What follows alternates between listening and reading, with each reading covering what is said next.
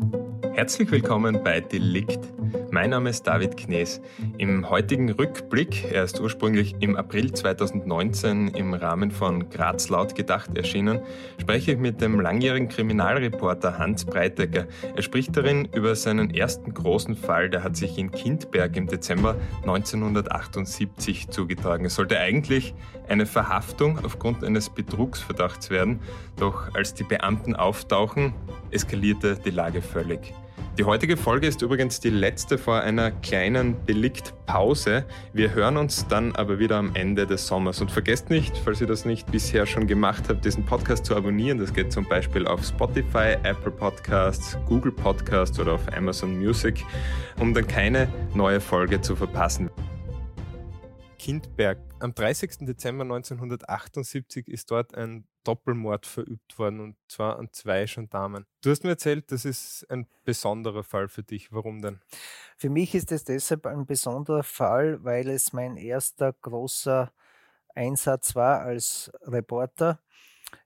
Ich war damals noch freier Mitarbeiter in der Brucker Redaktion der kleinen Zeitung und an diesem Tag hatte ich Bereitschaftsdienst. Wir haben immer zu neuralgischen Zeiten, Weihnachten, Ostern, ähm, Silvester, Pfingsten, einen Bereitschaftsdienst eingerichtet für den Fall, dass aktuell äh, unfallmäßig was passiert. Es hat sehr viele Unfälle gegeben auf der Gastarbeiterstrecke. Mhm. Und das war eigentlich äh, gedacht, dass ich für den Fall, ein, wenn ein Verkehrsunfall sein sollte, es hat ja keine Autobahnen gegeben, äh, ich ausrücke. Ein zweiter Kollege hat äh, Dienst gehabt, der hat die Regionalseiten gemacht. Äh, und nachdem nichts los war für mich, bin ich zur Kriminalaußenstelle in Bruck, habe ich die besucht, den Kollegen, der Dienst gehabt hat, den Kriminalbeamten, habe Silvester gewünscht, habe mich ein bisschen unterhalten mit ihm. Und es war nichts, es war ein ruhiger Tag, mhm. auch für die Kriminalabteilung nichts los gewesen bis dorthin. Und ich bin wieder zurück ins Büro. Und wie ich ins Büro komme, sagt der Kollege, du kannst gleich fahren nach Kindberg. Es gibt eine Schießerei. Mhm. Ein Gendarm ist angeschossen. Das war die Grundinformation. Wir haben wir nicht gewusst. Woher haben wir diese Information bekommen? Äh, ein Kollege, ein freier Mitarbeiter aus Mützzuschlag, der auch beim Roten Kreuz war, hat in der Roten Kreuz Zentrale Dienst gehabt und hat über Funk dann die Meldung hereingekriegt, was passiert ist und mhm. hat den Einsatz, den Rettungseinsatz geleitet. Und der hat uns verständigt. Mehr hat er auch nicht gewusst zu dem Zeitpunkt. Ich bin losgefahren mit der Information, ein angeschossener Gendarm, äh, habe den Fotografen in Kapfenberg noch mitgenommen. Wir, haben ja auch, wir mussten die Bundesstraßen da hinauffahren und es hat einige Zeit gedauert, bis wir in Kindberg waren, logischerweise. Ja ich bin dann, der erste Weg war zum Gendarmerieposten, wo ich einen einzigen Gendarmen angetroffen habe, in Hektik natürlich und betroffen. Und der hat mir gesagt, der Chef ist tot, hat er gesagt, der junge Kollege ist auch tot und der Stellvertreter äh, ist schwerstens verletzt. Mhm. Das war die Information. Ich habe dann in Graz angerufen und gesagt, Leute, die Doris Bieringer hat damals Dienst gehabt. Es gibt einen Doppelmord, die haben es gar nicht glaubt, die haben schon angestoßen mhm. auf Silvester. Und ich habe einige Zeit müssen auf sie einreden, damit sie mir glaubt hat, dass tatsächlich ein Doppelmord passiert ist. Ich habe gesagt, schickt es mir einen zweiten Kollegen. Also schickt es meinen Kollegen nach. Das war der Bernhard Blank, mhm. der mit mir im Bruck Dienst gehabt hat weil es zeitlich unmöglich gewesen wäre, dass ich die Geschichte allein, wir haben fünf Seiten gemacht, mhm. Äh, dass ich das alles, alles äh, alleine machen hätte können. Wir haben dann im Teamwork das gemacht, das hat super funktioniert und wir haben so mit, haben dann nächsten Tag mit fünf Seiten in der kleinen Zeitung an den Leser herangegeben. Mhm. Nachdem du in Kindberg bei der Polizeiwache warst, bist du gleich zum Tatort. Was hat sich da für ein Bild gezeigt? Ja, mir hat der Gendarm erklärt, wie ich dorthin komme. Es war nicht sehr weit. Es ist auf einer Anhöhe in Kindberg am sogenannten Herzogberg, wo sich das Drama ereignet hat. Äh, Bauernhof, ein Nebengebäude, Einfamilienhaus. Äh, dort hat äh, dieser Mann, der, der Schütze, das war ein gewisser Rupert Treuercheck, mhm. der 27 Jahre alt. 27 Jahre, der hat dort unter dem falschen Namen Billina gewohnt. Mhm und äh, war ausgeschrieben zur Verhaftung wegen Betrug. Mhm. Er war Marktführant, hat einen anderen Kollegen, einen anderen Marktfahrer betrogen Und der hat ihn dort aufgespürt und ist an dem Tag, an dem 30. Dezember zur Gendarmerie in Kindberg und hat Anzeige erstattet, dass dieser Gesuchte, der war ja schon zur Verhoffnung ausgeschrieben wegen Betrug, ja. oben wohnt. Unter falschen Namen. Unter falschen Namen. Ich, weißt du, wie ähm, er, sein Kollege draufgekommen ist, dass der eigentlich einen anderen Namen hat? Hat man das feststellen können nachher? Na, das hat man schon feststellen können, aber das sind, das, er hat ihn gesucht einfach und hat sie durchgefragt und ist mhm. irgendwo drauf gestoßen, dass, dass der dort oben wohnt. Also der hat einfach auf eigene Faust auf eigene ein bisschen Faust recherchiert. recherchiert. Die Gendarmerie hat ja nichts gewusst davon und ja. dann hat die, äh, sie haben schon gewusst, dass der dass der Rupert Treuercheck zur Verhaftung ja, ausgeschrieben ist. Aber nicht, dass der der Billiner ist. Dass der, dass der Billiner, dass da oben ein Billiner wohnt, der in Wahrheit der Treuercheck mhm. ist. Sie haben dann in das berühmte Fahndungsbücher geschaut. Es hat ja keinen Computer gegeben, wo man auf Knopfdruck nachschauen kann, wie mhm. er es ausgeschrieben zur Verhaftung, sondern die haben müssen da in das Fahndungsbuch hinein schauen und haben dort gesehen, dass tatsächlich ein Rupert Treuercheck wegen Betrug ausgeschrieben ist. Und da ist der Vermerk dabei gestanden, äh, Vorsicht, Schusswaffe. Ja. Das war ausschlaggebend dafür, dass die beiden das war der Postenkommandant, der mhm. Johann Stauber und der Jakob Eckenreich, mhm. dass die beiden gesagt haben, da brauchen wir Verstärkung, allein gehen wir nicht hin. Mhm. Und haben eine Verkehrsstreife angerufen oder als Verstärkung dazugerufen. Und diese Verkehrsstreife hat das Haus von außen sichern müssen, mhm. mit Karabiner und Maschinenpistolen, die beiden Beamten, haben sie das Haus gesichert. Es ist dann noch ein dritter Kollege mit hinauf, nämlich ein ganz ein junger Gendarm, der einige Tage vorher erst Vater geworden ist. Mhm. Der ist am Posten aufgetaucht in seiner Freizeit, wollte auch auf Silvester schon anstoßen mit den beiden Kollegen mhm. und hat dann gehört, dass da ein Einsatz geplant ist, der nicht ungefährlich ist und hat sich sofort bereit erklärt, die beiden zu unterstützen. Und das heißt, die sind dann zu dritt beziehungsweise mit den zwei Inspektoren dorthin gefahren. Die sind dann zu dritt äh, mit, mit der, der Verkehrsstreife im, im, äh, als Begleitung mhm. äh, hinauf. Die drei sind in Zivil, sie sind hineingegangen. Der Rupert Treuercheck ist auf der Couch gelegen und hat ferngesehen. Mhm. Er hat sich Skispringen angeschaut, begleitet nur mit einem, mit einem Unterleiberl und mit einer Unterhose. Und die äh, Gendarmen haben ihn aufgefordert, sich auszuweisen und äh, haben einen fatal, fatalen Fehler gemacht. Sie haben weder die Waffe gezogen äh, gehabt, sondern sie haben, sie haben, obwohl sie gewusst haben, dass der bewaffnet ist, äh, und sie haben ihn in die Tischlade hineingreifen lassen, in der Meinung, er holt jetzt einen Ausweis mhm. heraus. Mhm. In Wahrheit hat er eine ganz eine kleine Pistole herausgeholt und hat sofort geschossen. Es war der Johann Stauber sofort tot. Mhm. Es war der äh, junge Kollege Müller tot und der Jakob Eckenreich schwerstens verletzt. Ja. Er hat dann die Leichen vor das Haus hinausgeworfen, auch den Verletzten. Und das, das war vorher am Dach. Die beiden anderen Gendarmen, ich glaube, es sind sogar Schüsse gefallen. Mhm. Äh, einer hat dann über Funk äh, Hilfe gerufen, der hat die Rettung Notarzt angefordert. Mhm. Und ähm, äh, seine Kollegen als Verstärkung. Und der Rupert Trojacek hat diesen Moment genützt und hat sich im Haus verschanzt. Ja. Er war schwer bewaffnet. Mhm. Er hat nicht nur diese Pistole gehabt im Haus, wie sich später herausgestellt hat, sondern er hat auch noch Langwaffen äh, im Haus gehabt und hat dann beim Fenster hinuntergeschossen. Er hat dann das Feuer auf den Rettungswagen, der inzwischen eingetroffen ist, vor Kindberg eröffnet. Ja. Also richtig durchsiebt ist damals, glaube ich, gestanden. Soweit ich noch im Kopf habe, 51 Kugeln. Der mhm. war von allen, von, von vorne, von der Seite, die, die Scheiben waren zerschossen und ich sehe noch den Sanitäter von mir, den Rettungsfahrer, mit dem habe ich dann kurz sprechen können. Sein Gesicht war zerschnitten von mhm. Splittern, äh, der, der mir sehr dramatisch geschildert hat, äh, was da passiert ist, also wie er das empfunden hat. Er hat sich dann irgendwie. Wahrscheinlich, Entschuldige, wahrscheinlich ein Riesenglück, dass der überlebt hat, kann man vorstellen, weil da 51 Schüsse auf, auf das Fahrzeug abgegeben werden. Ja, der ist ja dann in Deckung gegangen. Wie er gesehen mhm. hat, da schießt, schießt einer, ist er ja sofort in Deckung mhm. gegangen, hat sich äh, hinter dem Auto versteckt.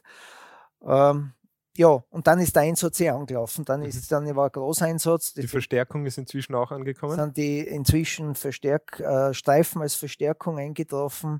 Ich kann mich erinnern, beim Lokalaugenschein hat man äh, das dann ja genau rekonstruiert.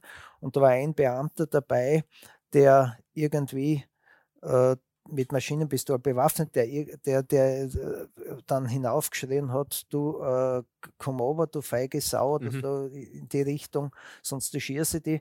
Und der Rupert Trojacek wollte wieder schießen und der hat mit der Maschinenpistole hinaufgeschossen und hat den Rupert Trojacek die Schulter durchschossen. Mhm. Äh, dann hat er aufgegeben. Der Täter hat dann die Waffen beim Fenster runtergehauen. Er ist dann geborgen worden, festgenommen worden und auf dem Weg äh, zum Rettungswagen auf der Trage hat ein Kriminalbeamter, der inzwischen am Tatort eingetroffen ist, auch äh, zur, zur, Rede gestellt und gesagt: Schau, was du da gemacht hast, da liegen die Kollegen tot. Ja. Und er hat ihm ins Gesicht gespuckt. Der Täter hat den Kriminalbeamten mitten ins Gesicht gespuckt. Ja. Und dann haben sie ihn in den Rettungswagen hineingegeben. Und wie er im Rettungswagen gelegen ist, hat er gesagt zum Sanitäter, er möchte, dass dieser Beamte, den er angespuckt hat, in den Rettungswagen steigt, er will ihm was erzählen. Und die auf der Fahrt noch. Das ist, er, er ist dann tatsächlich mitgefahren. Er ist dann tatsächlich mitgefahren und äh, hat ein, ein weiteres Geständnis bekommen vom Täter. Eines, mit dem sie gar nicht gerechnet haben. Eines, mit dem sie gar nicht gerechnet haben. Und zwar war das äh, folgende Sache: ein Tötungsdelikt in München. Das waren sie zu dritt und haben einen vierten Mann mit dem äh, Differenzen gehabt. Es hat eine Rauferei gegeben und dann haben sie diesen vierten Mann in den Eisbach geworfen, der ist gestorben. Das mhm. war dann vor Gericht, glaube ich, nach dem deutschen Strafgesetz ein Totschlag. Das war eine ungeklärte Geschichte. Da hat man nicht gewusst, dass der Treuercheck, der Rupert Treuercheck involviert ist.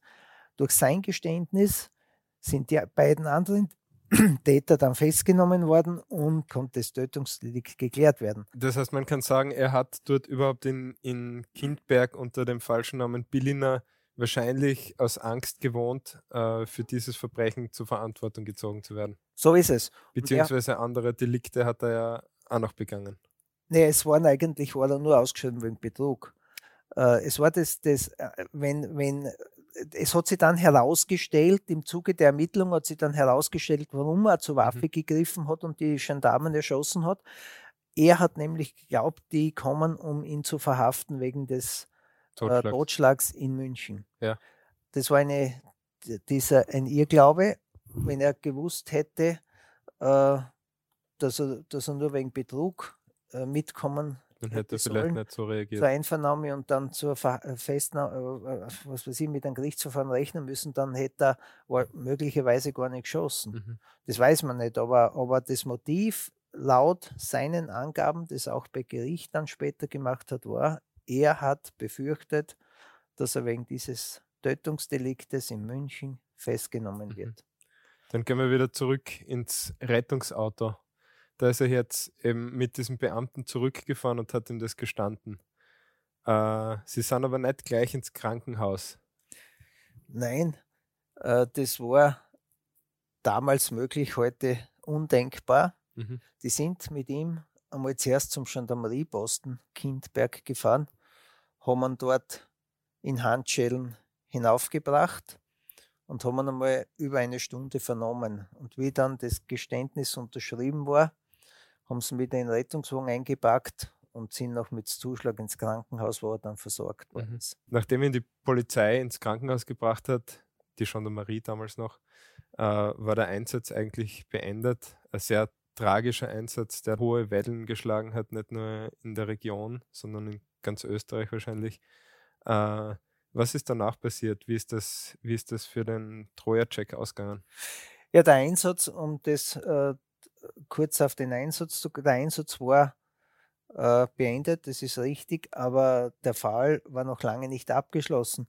Es hat dann, es ist der Treuercheck ja laufend dann noch vernommen worden. Das ist ja nicht nur mit dem Mordgeständnis, ist ja nicht vorbei. Da mhm. geht es dann um detaillierte Hintergrundgeschichten, da geht es um, um verschiedene andere Dinge.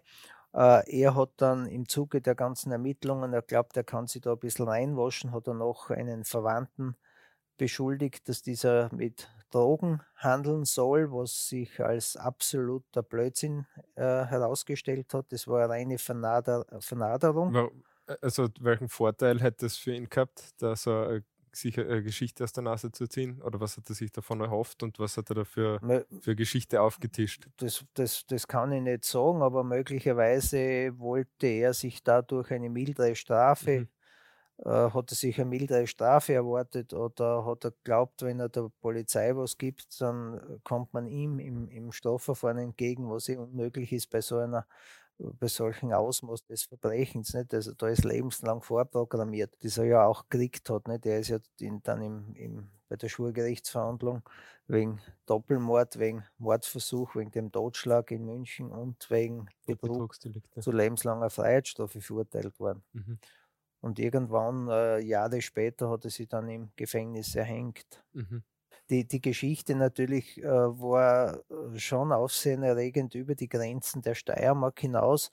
Aber was auch noch sehr beeindruckend war, das Begräbnis der beiden Gendarmen in Kindberg. Äh, es waren hunderte, hunderte Trauergäste, die die beiden Gendarmen auf dem letzten Weg begleitet haben. Es waren Kollegen aus der ganzen Steiermark, es waren Vertreter aus dem Bundesministerium für Inneres da. Es war, es war sehr beeindruckend, was da dann passiert ist. Du warst damals noch äh, freier Mitarbeiter eben in der, in der Brucker-Redaktion. Wie das war der erste große Kriminalfall. Wie, wie bist du damit umgegangen? Du, wir haben keine Zeit gehabt zum Nachdenken in Wirklichkeit. Also das hat, äh, es war, für uns war die Geschichte, es, äh, am ersten Tag war ich, waren wir zu zweit dann, haben mhm. wir fünf Seiten produziert und vom nächsten Tag weg war ich allein mit den Geschichten. Mhm. Ich habe allein das ziehen müssen. So heißt es bei uns im Journalistenjargon. Und äh, da ist nicht nur jetzt darum gegangen, was kann ich textmäßig verarbeiten, da ist auch darum gegangen, äh, was für Bilder bringen wir, wie kommen wir zu Bildern. Äh, Lokalaugenschein war dann Tatrekonstruktion, war mhm. mit Gerichtskommission, wo wir auch mittendrin waren. Das war ja nicht so wie heute, dass alles abgesperrt ist und dass der Journalist oder als Fotograf nicht hinkommst. Wir waren mittendrin. Wir haben dort fotografiert. Ähm, ja, wir erinnern uns auch an den Geiselnahmefall, den wir auch schon in einem Podcast besprochen haben. Ja, wir waren da mitten. Das war einfach anders damals. Und das war unsere Zeit. Mhm. Ein Detail ist mir noch aufgefallen. Ähm, obwohl die Gendarmerie damals wusste, dass der ähm, Troja-Check bewaffnet sein könnte oder bewaffnet ist, ist man mit, mit normalen Streifenbeamten dorthin gegangen. Äh, sowas wie die Cobra gab es damals noch nicht, oder? Nein, die Cobra ist erst gegründet worden, ich glaube 79 äh, nach, nach äh, der Geiselnahme in Machtrenk. Cobra war ja schon der Marie-Einsatzkommando damals. Die heutige Cobra war, war ja, heute ist es eine Polizeieinheit österreichweit. Damals war es auch eine österreichweite Einheit, aber stationiert in Bad Schönau. Und äh, zu dem Zeitpunkt hat es überhaupt keine Spezialeinheit gegeben. Heute würde zuerst einmal die Cobra mit Panzerwegen vorfahren. Das haben wir ja beim Friedrich Felsmann gesehen wo Streifen nicht zufahren haben können, was warten haben müssen, bis die Cobra gekommen ist mhm. und die Cobra mit, mit äh, schusssicheren Fahrzeugen äh, hingefahren ist und den Tatort gesichert hat. Und erst dann sind die Streifen nachgerückt. Mhm. Das war damals nicht der Fall. Äh, wobei man aber sagen muss, es kann durchaus heute auch passieren, dass äh, Polizisten erschossen werden und wir sehen sie immer wieder. Das passiert immer wieder. Das passiert immer wieder, auch in Wohnungen äh, weil, weil man nie weiß, wer einem gegenübersteht mhm. und zu was der fähig ist. Aber sobald man, sobald man weiß, dass er, Waffe haben könnte, oder dann hat, ist es auf jeden Fall einmal Einsatz für die Cobra. Und dann würde, also ich sehe das schon so, dass heute ohne Cobra in dem Fall gar nichts ginge. Ne? Die hätten gewartet, hätten die Cobra angefordert, die Cobra war gekommen, hätte das Haus gesichert, hätte, war hineingedrungen, hätte gestürmt. Möglicherweise so geht es nicht. Und, und äh, es wäre vielleicht nichts passiert. Es wäre vielleicht auch nichts passiert, äh, aber ich möchte jetzt nach so vielen Jahren da keine Schuldzuweisung betreiben. Aber es wäre vielleicht auch nichts passiert, wenn die mit gezogenen Waffen hinein wären, wenn die ihnen sofort die Handschuhe angelegt hätten. Aber das Delikt Betrug ist kein Gewaltdelikt. Mhm. Es ist lediglich, äh, man hat gewusst, es ist lediglich der Vermerk dabei gestanden beim äh, Haftbefehl oder bei, bei, der, bei der Fahndung, äh, dass er Schusswaffe hat. Mhm. Aber der, er hat ja vorher kein Gewaltdelikt gesetzt. Das in München haben wir ja nicht gewusst. Mhm. Ja, damit sind wir auch schon am Ende der heutigen Ausgabe. Hans Breitecker, vielen Dank für das Gespräch.